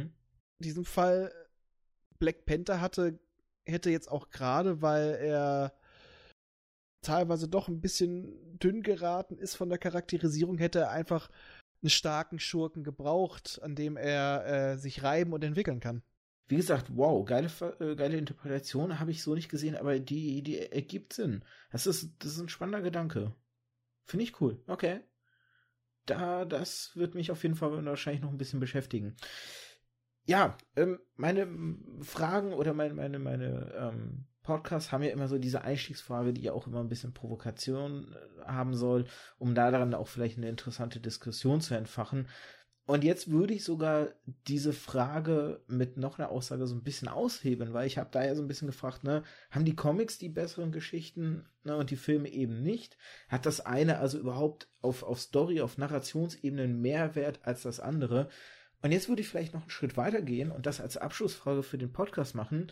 Und zwar, sind die Geschichten für irgendeines dieser beiden Medien überhaupt noch relevant? Oder ist am Ende sogar der Schauwert und der Bombast inzwischen so viel wichtiger worden, weil es nur noch darum geht, eben beim Film zum Beispiel die Kosten wieder reinzukriegen oder beim Comic halt irgendwie zu überleben, dass das Storytelling und vielleicht auch noch, weil ist jetzt ein, ein kulturpessimistischer Eindruck von mir selber, aber ich habe den Eindruck, dass immer mehr Leute, die ins Kino gehen oder auch andere Medien konsumieren, dass Geschichten für sie immer weniger ähm, Relevanz haben. Und dass es immer weniger darum geht, am Ende wollen sie eine gute Geschichte haben oder erzählt bekommen. Weil anders kann ich mir nicht erklären, dass dann eben zum Beispiel die Fast and Furious Reihe in ihren achten, neunten, zehnten Filmvarianten immer noch so unfassbar krass erfolgreich sind. Das sind sie bestimmt nicht wegen den guten Stories oder in Michael Bay Transformer Film. Das sind sie ganz sicher nicht wegen den wegen den guten Stories, sondern weil auf dieser großen Leinwand, wenn du da in dem Kino sitzt, auf dieser großen Leinwand, dieser Bombast einfach viel geiler rüberkommt als im heimatlichen Fernseher. Und deswegen meine Frage, sind Geschichten für überhaupt eins der Medien noch wirklich relevant? Äh, bei Comics definitiv, weil schöne Zeichnungen verkaufen die auch keine Bücher. Beim Film, also man, ich sag mal halt, ab und zu hat man gerne auch seichtes Popcorn-Kino und äh, ja, was du angesprochen hast, Fast and the Furious hat mal als ganz brauchbare Thriller angefangen. Der zwar nur eine Kopie von Gefährliche Brandung war mit Autos, aber ein guter Film. und wurde danach nur noch Auto-Stunt-Porno. Äh, aber bei Marvel, es ist halt so, es ist vieles nach Schema F. Also du siehst, es ist geplant. Es ist gutes Handwerk, aber es sind keine schlechten Geschichten. Und ich würde sagen, nur mit Bombast hätten sich diese Filmreihe mit so vielen Filmen nicht so lange halten können. Und neben solchen Bombastfilmen wie Endgame und Infinity War hast du ja auch immer wieder nochmal, Anführungsstrichen, kleinere Filme. Okay, man muss einfach mal sagen, was heutzutage ein kleiner Film ist, äh, ne? Ist ja auch schon wieder ein anderes Kaliber. Aber solche Sachen wie Ant-Man unglaublich toll angekommen und war auch einer der günstigsten. Also der hat wegen, wegen einer herzlichen Geschichte. Die, Effekt, die Effekte kannst du heutzutage überall sehen. Also ähm, ich glaube, dann kommt es auch zu einer, ich sag mal, so einer Art Materialermüdung, wenn du immer nur wieder die, die zigste Schlacht siehst. Irgendwann haben die Leute auch die Schnauze voll. es ist zwar nicht so, dass die Leute jetzt sagen, ich brauche unbedingt die große Geschichte, aber nur Effekt reicht heute auch nicht mehr, um einen Film wirklich groß zu machen. Du hast vielleicht jetzt nicht die tiefgehendste, originellste Geschichte, aber eine Geschichte, eine gute Geschichte wird immer noch gebraucht. Ein Okay. guter Durchschnitt. Okay.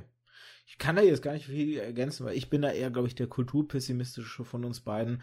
Ähm, ich habe, weil ich das, ich komme ja aus dem Buchhandel, ich arbeite als Buchhändler und da habe ich auch immer wieder das Gefühl, wenn ich mir da die Spiegel Bestsellerliste, also die bestverkauftesten Bücher anschaue, ähm, dass am Ende nicht die Handlung irgendeine Relevanz ausmacht dafür, wer sich gut verkauft. Ähm, und Ja. wie gesagt, diesen Kulturpessimismus trage ich jetzt leider seit einer gewissen Zeit eben auch in die anderen Medien, wo ich mir, ich habe zwar diese These und ich habe immer noch diesen überzeugten Gedanken, dass eine gute Geschichte eben die Sachen unterm Strich besser machten, aber ähm, ich habe halt auch das Gefühl, dass die Relevanz dessen in der großen Gesellschaft oder in der großen breiten Masse immer weniger wird, dass die Leute quasi einen Film tatsächlich mehr wertschätzen, wenn er auch eine gute Geschichte hat, aber unterm Strich das nicht die höchste Priorität dessen hat, was sie dazu bewegt, in einen Film zu gehen, in ein Buch reinzulesen oder ein Videospiel zu starten. Deswegen nehme ich mich mal ein bisschen zurück, weil ähm, das sind Sa Themen, da könnte ich eine Stunde solo durch äh, und das soll dann hier jetzt vielleicht doch nicht so sein. Da könnte ich jetzt auch gerne mitdiskutieren. Also ich sage nur einfach mal ganz kurz dazu, ich sehe es nicht ganz so pessimistisch, es geht immer auf und ab. Eine Zeit lang wollten wir wieder seichtes Kino, aber ich sehe, dass auch immer mal wieder originellere Filme ähm, ja durchstarten, auch finanziert werden und selbst wenn sie nicht die großen Blockbuster sind, ich sage nur die Nie Villeneuves, äh, auch Arrival war jetzt kein Film, der unglaublich viel Geld eingespielt hat. Und trotzdem hat er danach Blade Runner anvertraut bekommen, was schweineteuer war, wo sie sich aber auch bewusst waren, das geht auf ganz stark auf Story. Ähm, ich denke mal, das wird sich auch wieder irgendwo einpegeln. Und jetzt noch mal zu Büchern. Ja, es wird auch, es ist viel Schund auch auf den Listen, aber andererseits muss man auch sagen, finde ich im Vergleich zu meiner Jugend hast du mittlerweile eine viel größere Auswahl, was Bücher angeht, in allen Bereichen. Und ich kenne immer mehr Leute, die lesen. Ich war damals immer noch einer, der äh, als Leseratte jemand, der so ein bisschen außen vor stand. Und heutzutage lesen viele Leute vielleicht nicht immer das anspruchsvollste, aber immerhin lesen sie. Und es ist noch nicht verloren. Und solange ich diese Bücherschränke bei uns in Hannover sehe, wo man äh, alte Bücher reinstellen kann, sich wieder welche rausnehmen kann von anderen Leuten. In manchen Ecken, die Straßen, die Häuser sind besprayt und sonst was, aber diese Bücherschränke sind immer in einem Top-Zustand und es sind immer schöne Bücher drin und immer unterschiedliche. Lesen ist noch nicht tot, glaube ich. Also da bin ich noch Optimist. Ich wollte auch gar nicht sagen, dass anspruchsvolle Literatur gleichzusetzen ist mit guter Story, weil das sind immer noch mal zwei Paar Schuhe, zumindest aus meiner persönlichen Perspektive. Also ich meine jetzt halt solche Sachen wie äh, Bücher von, na, wie hieß er noch mal damals? Dieter Bohlen, solche Sachen. Das ist ja, Ja, leider ja, auch immer ja. sehr oben dabei. Sowas ja, an sowas habe ich leider Gottes halt auch so ein bisschen angespielt, wenn ich da auf die Spiegel-Bestsellerliste zurückgreife. Weil viele Leute immer wieder missverstehen, Spiegel-Bestsellerliste steht auch für Qualität der Literatur. Nein, es steht rein nur für die Verkaufszahlen. Und das ähm, ist halt auch oft so ein Problem, weil deswegen da immer wieder auch Titel drauf landen, wo man sich halt denkt, warum müssen die da drauf? Ja. Aber Thema gut, für ein anderes das ist, Mal. aber ihr könnt uns gerne natürlich mitteilen, wie euch das heutige Thema gefallen hat. Ha, Übergang. Und zwar könnt natürlich auf iTunes und Spotify jetzt nicht eine einzelne Folge an und für sich beurteilen. Ja, könnt ihr mir ein Gesamtbild über den Podcast gerne geben, Feedback in der Hinsicht, was euch allgemein an dem Podcast gefällt, was euch weniger gefällt, was ich vielleicht doch noch mal irgendwie, wo ich mehr Fokus drauf legen sollte. Da bin ich über Feedback jeglicher Form immer bereit zu und, und gern gesehen. Ne? Nur an Kritik kann man sich bessern oder sollte man sich auch messen. Sofern sie konstruktiv ist, ganz wichtig. Einfach nur Hate und Rant, das braucht keiner und das daran werde ich auch nicht irgendwie jetzt äh, die große Umstrukturierung dieses Podcasts ausmachen. Aber wenn ihr einzelne Folgen beurteilen möchtet, zum Beispiel eben diese heute mit Raphael, dann könnt ihr auf meine äh, Webseite kommen. Da habe ich auch eine Kommentarsektion, da könnt ihr dann eine einzelne Folge beurteilen. Oder ihr könnt mir auf Twitter schreiben. Ich habe zur letzten Podcast-Folge habe ich auf Twitter auch ein Kommentarfeedback zum Beispiel mitbekommen. Das sehe ich dann natürlich und würde ich entsprechend auch an Raphael weiterreichen, wenn es irgendwas da draußen gibt, was ihr uns sagen möchtet. Weil es ist klar, dass er nicht jeden Tag in den Kommentarbereich reinschaut, ob da ein neuer Kommentar ist. Der hat mit seinen drei Werken und, wie wir ja erfahren haben, noch zukünftigen Podcast genug zu tun. Da muss er sich nicht damit noch beschäftigen. Das übernehme ich gern an der Stelle. Und ja, vielen Dank auf jeden Fall, dass du dir die Zeit genommen hast und dass du dabei warst. Und an der Stelle gebe ich immer noch mal meinen Gästen das Abschlusswort. Von daher gibt es da noch etwas, was du zum Thema oder allgemein noch von dir geben möchtest. Nein, es war mal wieder schön, mit dir abzuschweifen. Äh, und ich muss eigentlich sagen, ich hätte noch gerne mit dir noch weiter so philosophiert wie äh, in unserem Nachgespräch damals, aber das würde, glaube ich, massiv ausarten und wir sind heute auch schon ein paar Mal ein bisschen abgedriftet. Äh, ich hoffe, es hat euch nicht gestört. Ich fand es jedenfalls schön, hier zu sein und wünsche euch noch einen schönen Abend, schönen Tag, gute Nacht, egal was es ist. Tschüss. Genau, also ein bisschen abschweifen gehört dazu. Und wie du schon gesagt hast, das Thema könnte man noch endlos fortführen. Vielleicht behalten wir es im Hinterkopf, vielleicht kann man da irgendwann noch mal eine Fortsetzung hinten dranhängen. Für heute soll es das gewesen sein, deswegen von mir auch noch mal ein Tschüss.